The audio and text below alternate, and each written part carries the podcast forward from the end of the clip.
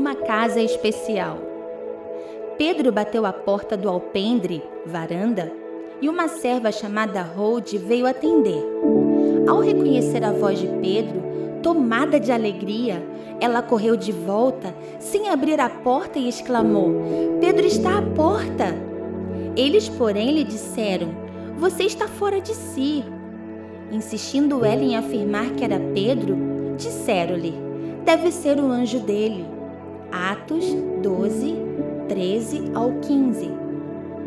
Pedro estava preso e a igreja orava intensamente por ele. O clamor da igreja foi ouvido e Pedro foi solto por intermédio dos céus.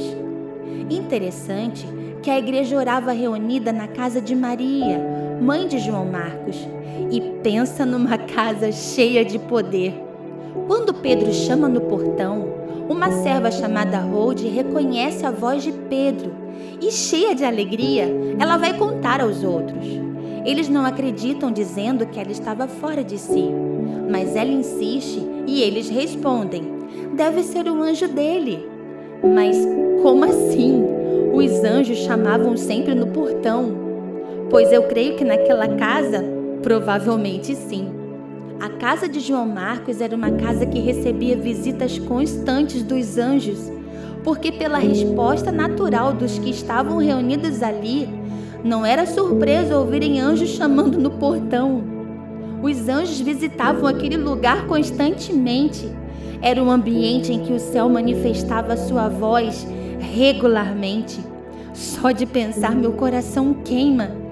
Que assim seja a tua casa um ambiente de visitação e conexão natural dos anjos, um lugar cheio de poder, onde homens e anjos interagem no mesmo tempo. Casas que vivem a prática da intercessão, vivem experiências sobrenaturais, pois se tornam uma extensão do movimento do céu na terra.